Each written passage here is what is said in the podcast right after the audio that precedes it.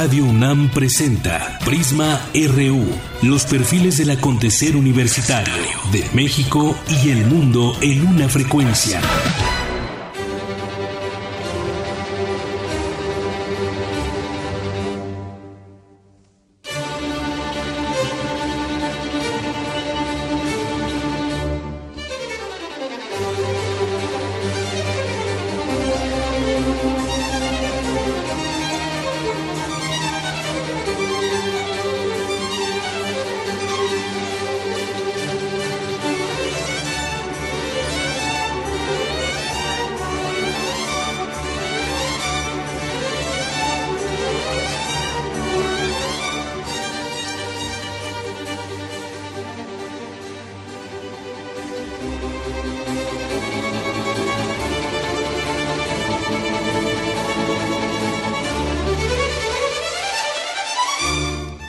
Buenas tardes, gracias por acompañarnos aquí en Prisma RU. Escuchamos a Vivaldi, compositor, violinista, sacerdote. Eh, murió un día como hoy, de 1741 en Viena, Austria. Más adelante Dulce Wet nos tendrá más información al respecto, pero hoy quisimos empezar con este tercer movimiento de la estación El Verano.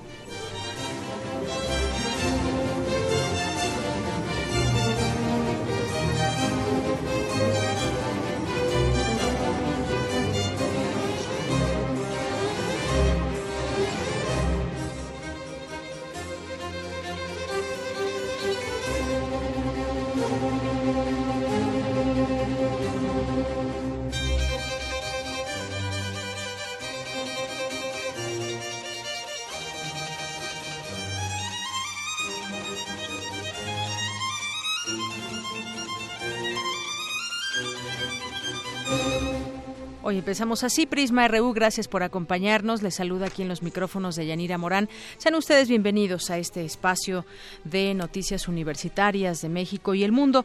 Hoy estaremos en las notas universitarias platicando entre varias cosas, porque hay una misión de jóvenes de la máxima casa de estudios que se encuentran en Polonia y están tienen una nueva misión análoga para conocer eh, cómo sería el terreno de Marte y están haciendo allá algunas pruebas. Ya le tendremos esta información y el cáncer bucal, que es un dato que le queremos compartir, tomar en cuenta y trabajar en este problema, porque el número de mujeres con cáncer, cáncer bucal aumenta pese a que no fuman ni beben alcohol. Y también eh, platicaremos sobre, ya habíamos platicado en algún momento sobre esta conferencia de prensa que se dio a conocer desde la UNAM y que tiene que ver con la degradación de plásticos a través de enzimas. Ya también tendremos oportunidad de platicar con una de las doctoras que ha estado muy de cerca en esta investigación, con la doctora Carolina Peña. También platicaremos más adelante, aquí nos, nos tendrá pues los nuevos proyectos y también eh, pues una obra que estrenará Pedro Comini, que estará con nosotros aquí en el estudio, así que quédese también con nosotros para que lo pueda escuchar. También platicaremos sobre el tema de Pegasus, este software de espionaje que supuestamente utilizó el gobierno mexicano para espiar periodistas, eh, eh, luchadores sociales, activistas.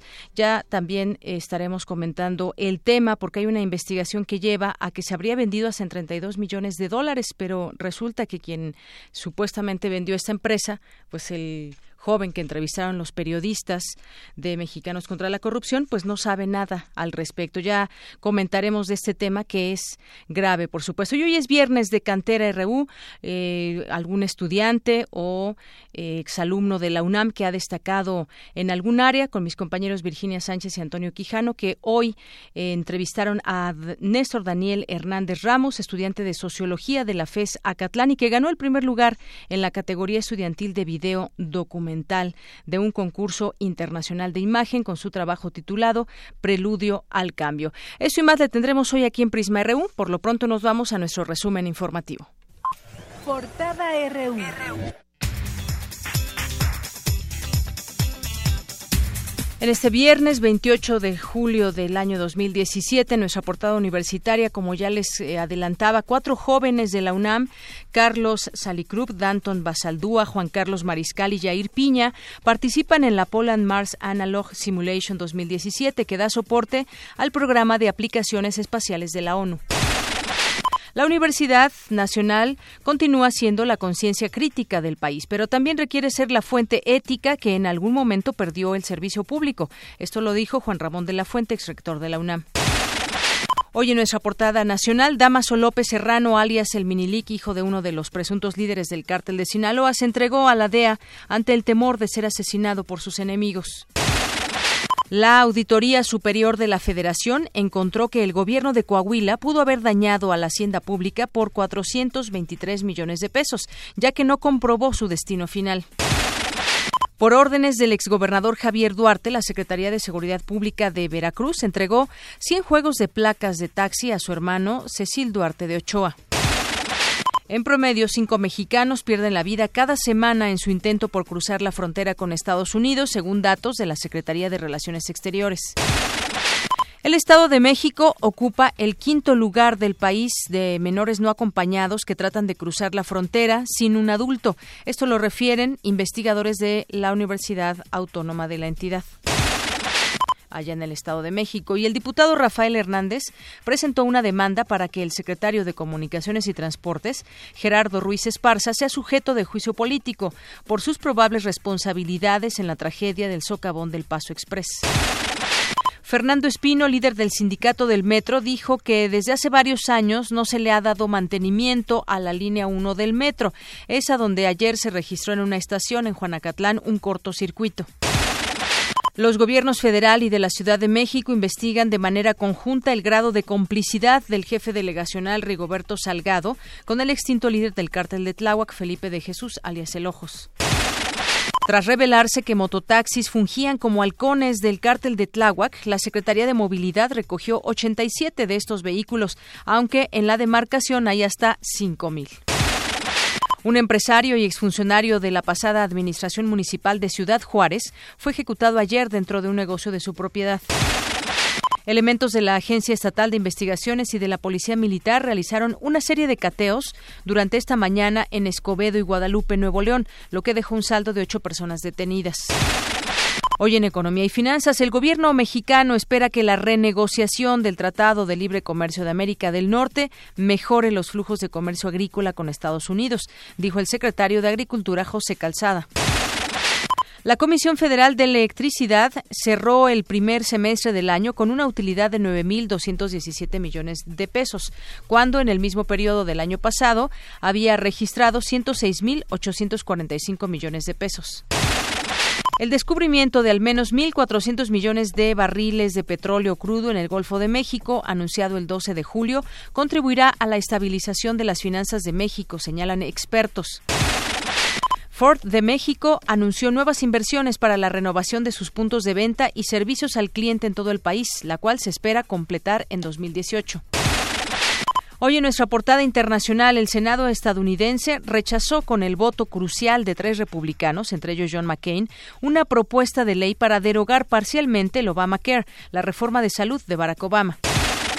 Rusia ordenó este viernes recortar el número de diplomáticos estadounidenses en la embajada de ese país en Moscú y en sus consulados en respuesta a las últimas sanciones impuestas por Washington. Corea del Norte disparó un misil este viernes que podría haber alcanzado la zona económica de Japón, dijo el primer ministro Nippon Shinzo Abe, eh, mientras que el Pentágono afirmó que detectó el disparo de un proyectil balístico en la región. Y nos vamos a más información internacional con mi compañero Eric Morales. ¿Qué tal, Eric? Buenas tardes. ¿Qué tal, Deyanira? Muy buenas tardes. El próximo domingo se llevarán a cabo elecciones en Venezuela para formar la Asamblea Constituyente convocada por el gobierno de Nicolás Maduro. El mandatario venezolano mandó un mensaje en inglés a su homólogo estadounidense. Los detalles más adelante. Gracias, Eric. Y nos vamos contigo, Tamara Quiroz, un avance de lo que nos tendrás más adelante aquí en Prisma RU. De Yanira Auditorio, esta tarde nos acompañará en la cabina la percusionista Rosaura Grados, directora de la Sonora Mudancera y de la Caja Humana de Ritmos, un proyecto lúdico y musical. En un momento, toda la información. Gracias. Y vamos contigo, Isaí Morales, adelante. Muy buenas tardes, Deyanira. Hoy en el Zarpazo vamos a hablar sobre los universitarios que participaron en el campeonato de la Rugby Américas North, que se jugó este, la semana pasada. Además, hoy Pumas jugará contra el Atlas en el Estadio Jalisco. Más adelante, toda la información. Gracias, Isaí. Campus RU.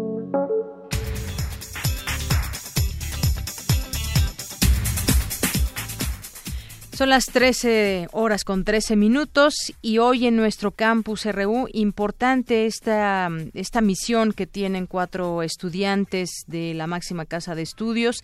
Eh, son cuatro de ellos de la UNAM que tendrán una nueva misión análoga a Marte.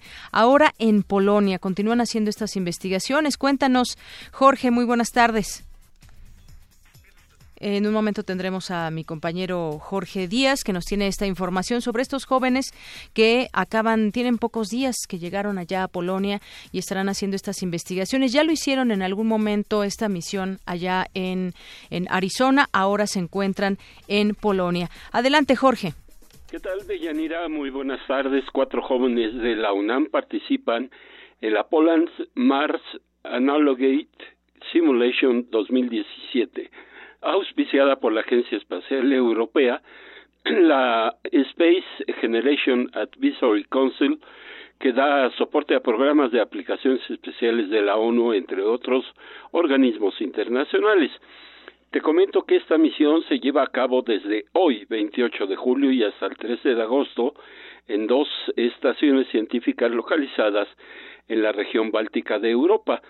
La UNAM informa que la delegación mexicana está conformada por Carlos Salicurp, Danton Basaldoa, Juan Carlos Mariscal, entre otros, todos ellos de la Universidad Nacional, así como por Walter Colts del Instituto Politécnico Nacional. Carlos Salicrup, piloto y médico egresado de la Facultad de Medicina de la UNAM, es el líder de este equipo médico de la PMAS, en donde junto con otros doctores de diversas nacionalidades estarán pendientes de los astronautas análogos las 24 horas del día durante los 15 días que durará la misión. ¿Cómo se comporta el ser humano en estas simulaciones espaciales? Cómo se trabaja en equipo con personas de diferentes culturas, razas y religiones, las respuestas contribuirán a la realización de un viejo sueño de la humanidad, pisar otro planeta, en este caso Marte. Recordamos que Yair Piña, estudiante de la Facultad de Ciencias, participa como comunicador de la cápsula en el Centro de Soporte de Misión en donde se brindará el apoyo necesario a los astronautas análogos. Desde hace dos años, el Consejo Consultivo de la Generación Espacial hace una invitación a estudiantes e investigadores de todo el mundo a proponer proyectos que probarán con los astronautas durante la simulación. Este año se informa que fueron aprobados 18 experimentos, dos de ellos específicamente de esta casa de estudios.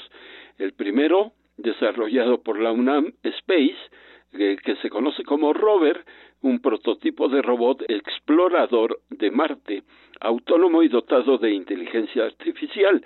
La UNAM Space es un equipo que busca la innovación tecnológica en cuanto a robótica especial de exploración y, él, y es liderado por Juan Carlos Mariscal de la Facultad de Ingeniería. Hasta aquí mi reporte de Yanira. Gracias, Jorge. Muy buenas tardes. Bueno, pues ahí está esta misión, esta simulación que se hace ahora en este lugar allá en Polonia. Ojalá que tengamos próximamente la oportunidad de platicar con alguno de ellos, enlazarnos hasta este lugar y nos platiquen cómo les ha ido en esta misión. Por lo pronto nos vamos ahora con mi compañera Dulce García, que nos presenta la segunda parte de la nota sobre la edad en que estudiantes de la UNAM entran a la licenciatura y algunas acotaciones, interesantes comentarios que hace el doctor Ángel Díaz Barriga. Adelante, Dulce. Deyanira, muy buenas tardes a ti y al auditorio. Ayer presentábamos al público de Prisma RU la primera parte de la entrevista que tuvimos con el doctor Ángel Díaz Barriga acerca del ingreso a la UNAM de más de 21 mil estudiantes mayores de 26 años. El investigador del Instituto de Investigaciones sobre la Universidad y la Educación numeraba cuatro posibles causas de que se esté presentando esta situación. Una, la imposibilidad de pagar una universidad particular. Dos, la falta de regulación en cuanto al incremento de las instituciones de educación superior privadas. 3. La necesidad de los jóvenes de redefinir su vocación o su orientación profesional. Y 4. La persistencia de los aspirantes por ingresar a la UNAM debido a los bajos costos y a la alta calidad de la educación que nuestra casa de estudios ofrece. El doctor Díaz Barriga comentó que es difícil que un estudiante decida a los 18 años de edad qué va a hacer el resto de su vida, porque él mismo aún se ve a tiempo de cambiar de rumbo. Escuchemos. También es cierto que le estamos pidiendo a los jóvenes que definan lo que van a hacer durante toda su vida, porque en el fondo es eso, que a los 18, 19 años definan qué van a hacer en el futuro, en los 30, 40, 50 años de vida que, que les toque o más, este, y entonces dicen, bueno, estoy en el momento de poder regresar. Ahora, si lo pueden hablar con sus padres, sus padres le van a decir, de acuerdo, pero ya no te voy a pagar una institución privada. O sea, si tú quieres hacerlo, hazlo, pero solamente te voy a este, apoyar en una institución pública. Cuando no, les piden además que colaboren con algún trabajo en, que permita un ingreso modesto, ¿no? El académico de la UNAM señaló que el país tiene una tarea pendiente que es la creación de más universidades públicas y competitivas que sean atractivas para los estudiantes. En el caso de la zona metropolitana tenemos el Politécnico Nacional, tenemos la Autónoma Metropolitana, pero no tenemos otra institución pública que que, que, se convierta en un polo de atracción al estudiante, en términos de que diga, bueno, este, yo también podría estudiar en tal institución. Entonces, es un país que se ha cruzado de brazos frente a crear polos de atracción para eh, la oferta de educación superior. Eh, no solamente en la zona metropolitana, a nivel nacional. De Yanira, auditorio de Prisma RU. Por último, el doctor Ángel Díaz Barriga dijo que se pueden fundar nuevas universidades con el apoyo de maestros ya establecidos y constituidos, siguiendo el esquema de la Universidad Autónoma Metropolitana, o bien que se pueden multiplicar los campus de la UNAM. Es la información. Muy buenas tardes. Gracias, Dulce. Muy buenas tardes. Vamos ahora, después de esta información, al tema del cáncer bucal, porque hay un dato que se debe tomar en cuenta. Ha aumentado el número de mujeres que tienen este padecimiento y eh, aumenta pese a que ni fuman ni beben alcohol. Mi compañera Ruth Salazar nos prepara la siguiente información. Así es, Deyanira, especialistas en cáncer bucal alertaron sobre el incremento de esta enfermedad en mujeres jóvenes con una aparente vida sana, que no fuman o beben alcohol, principales causas que inciden para desarrollar esta enfermedad. Javier Portilla Robertson, coordinador del Departamento de Patología Bucal de la Facultad de Odontología de la UNAM, indicó que este fenómeno es mundial y que ya se estudia para conocer las causas.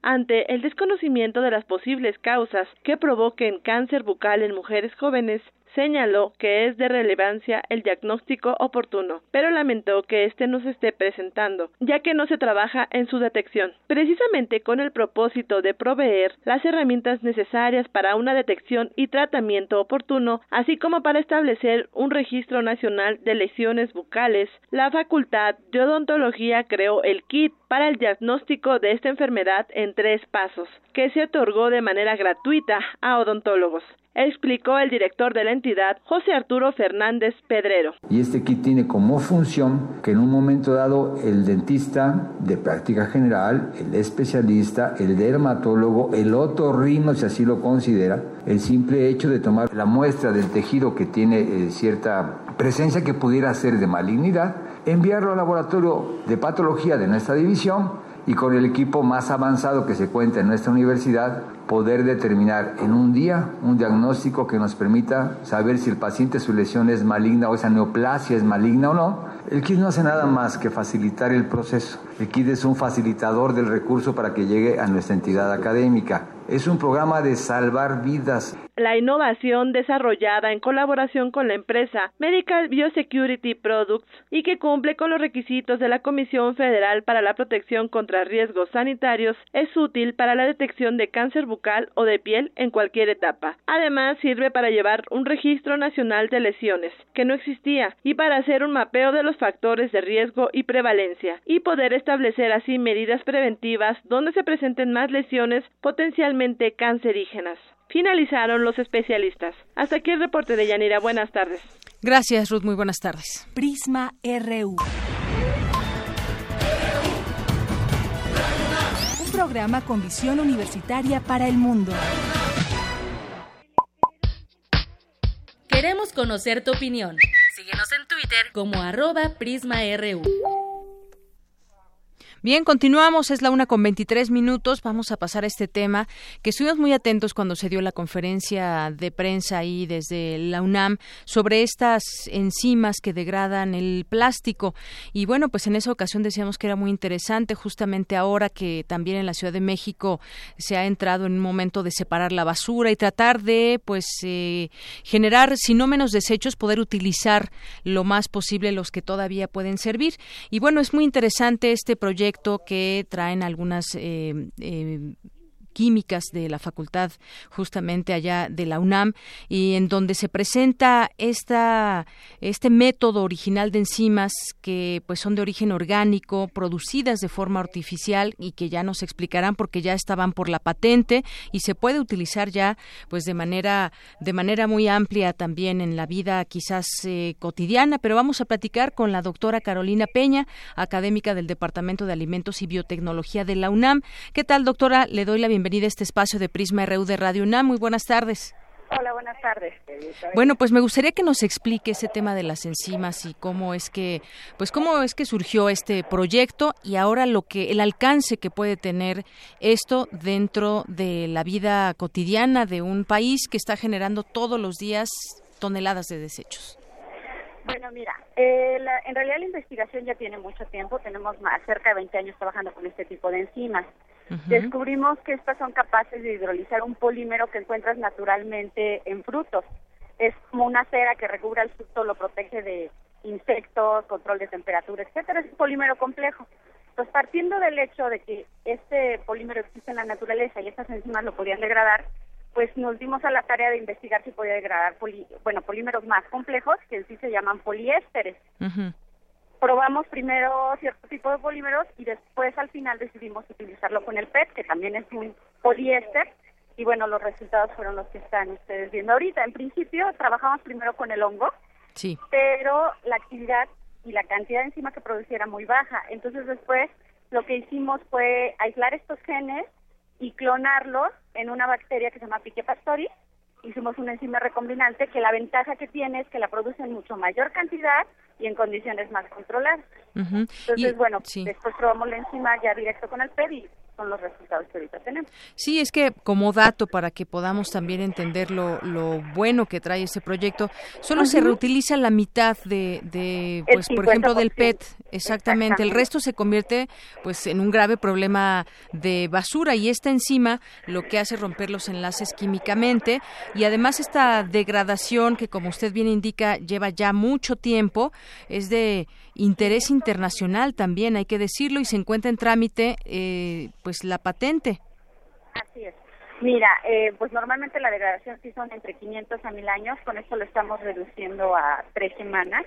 Claro, efectivamente es un problema muy grave. Justamente eh, en este mes acaba de, salir en la revista de Science un artículo sobre la problemática de la cantidad de residuos de PET que se están generando, que los encontramos en los mares, hay islas de plástico, México es uno de los países que más consume eh, botellas, bueno, bebidas y agua y por tanto desecha botellas de PET.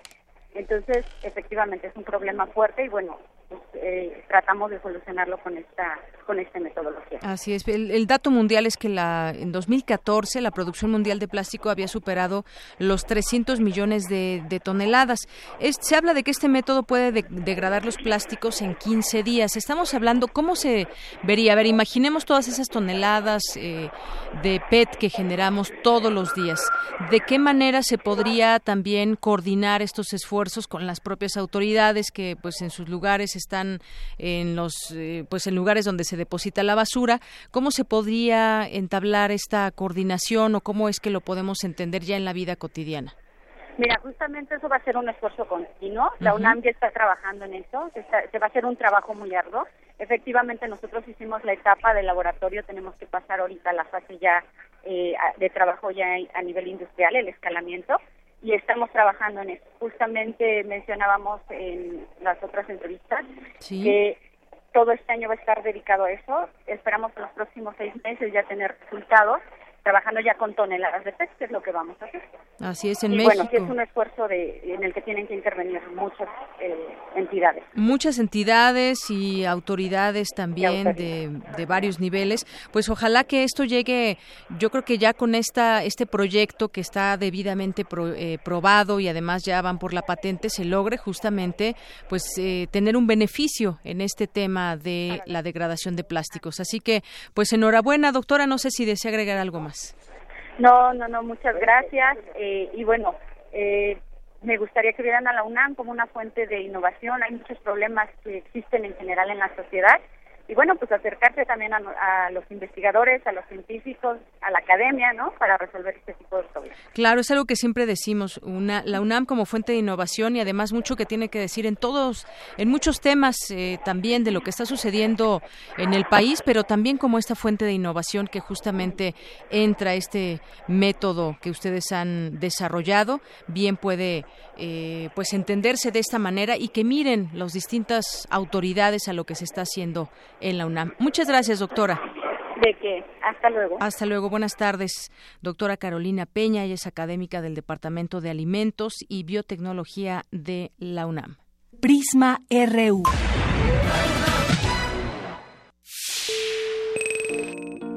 ¿Dudas o comentarios? Escríbenos al correo electrónico prisma.radiounam@gmail.com. Para nosotros, tu opinión es muy importante. Síguenos en Facebook como Prisma RU. No pierdas detalle del acontecer universitario en Prisma RU.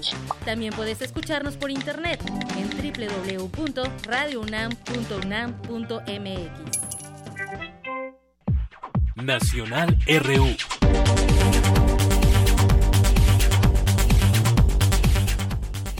Continuamos, es la una de la tarde con 30 minutos. En los temas nacionales, pues algunas cosas, todos los días parece ser que se van descubriendo cosas nuevas con respecto a Javier Duarte.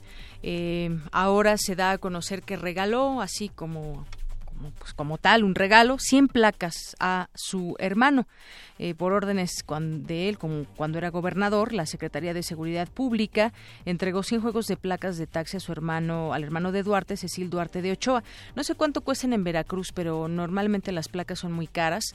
Eh, en algunos estados, por ejemplo, el caso de Quintana Roo, no es que cualquiera pueda comprar las placas, además de que debe de tener mucho dinero. No sé si cuestan 800 mil pesos, un millón, un juego de placas, pero en Veracruz habrá que ver cuánto cuesta. No sé si por aquí lo diga en algún momento esta información, pero de acuerdo con Arturo Bermúdez Urita, el ex titular de la Secretaría de Seguridad Pública, se encuentra preso. El exmandatario le ordenó en principio entregar un total de 300 juegos de, placas, pero como no se cumplió cabalmente con la instrucción, se otorgaron solo 100. Bueno, habrá que ver cuánto significan en dinero estas placas.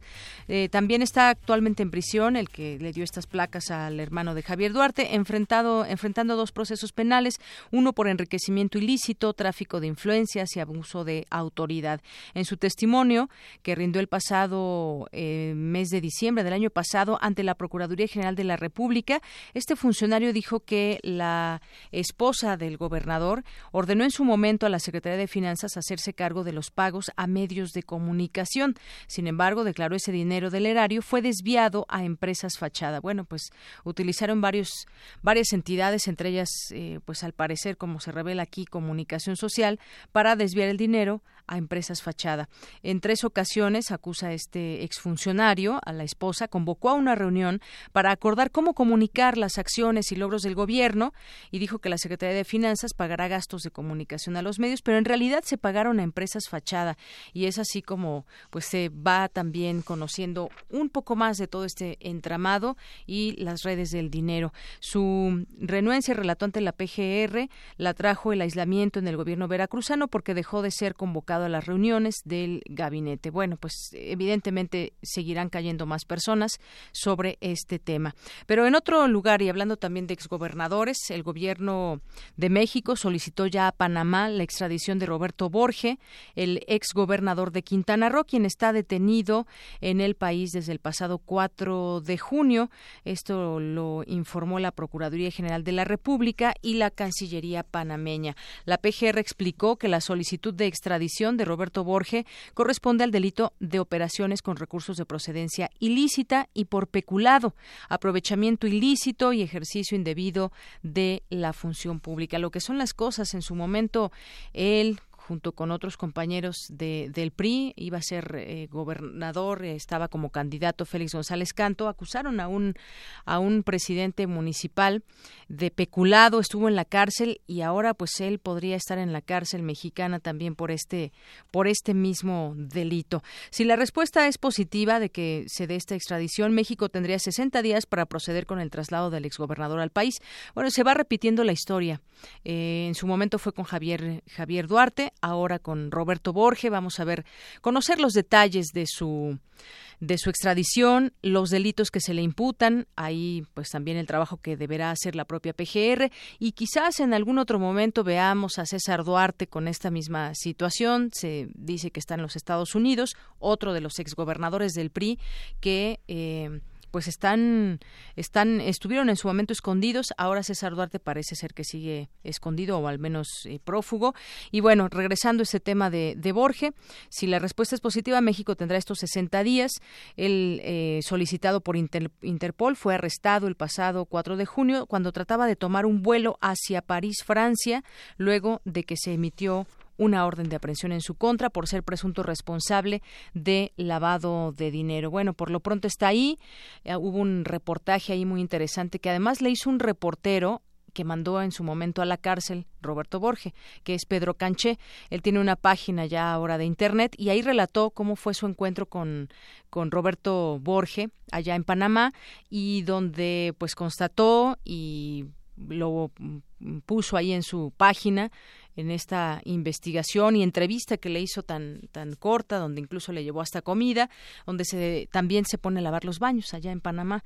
Eh, esta situación que pues él relató en su portal de Pedro Canché, en su momento, pues interesante, ¿no? Cómo eh, lo mandaron a la cárcel durante el sexenio de Roberto Borge y ahora, pues él fuera, no hubo delito que perseguir, pues reportó la nota sobre el encarcelamiento de Roberto Borge.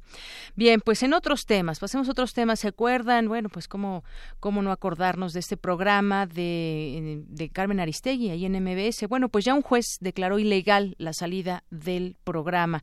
Obviamente habrá una respuesta, puede haber una respuesta de la propia empresa, pero un juez civil de la Ciudad de México declaró ilegal la cancelación del programa eh, radiofónico que tenía Aristegui en MBS al considerar que a la empresa eh, de Joaquín Vargas no le asistía el derecho para interrumpir la transmisión. Asimismo, también se determinó que es falso que la periodista hubiese explotado ilegalmente las marcas de MBS, que hubiese infringido sus derechos de autor, violado las leyes de la materia o que hubiese mentido o divulgado aspectos confidenciales del contrato. Es lo que refirió este medio. Se absolvió a Carmen Aristegui de pagar cantidad alguna a esta empresa y se declaró que no había en ningún tipo de responsabilidad. Bueno, pues esto, bueno, aunque ya se, se, se sabía de alguna manera, pues esto limpia mucho esta imagen ya de una manera legal y con esta, eh, con esta eh, fallo de este de este juez aquí en la Ciudad de México que declaró ilegal la cancelación de su programa y que no fue cierto que utilizara para mal el nombre, cosa que en su momento los dueños de la emisora eh, pues habían considerado. Bueno, eso es parte de lo que sucedió. Digo, aquí lo importante sería quizás que en algún momento se vuelva a escuchar en alguna estación de radio. Quizás, bueno, ahí sería muy difícil, pero bueno, esto creo que ayuda muchísimo al expediente legal de la periodista. Es la una con 37 minutos. RU.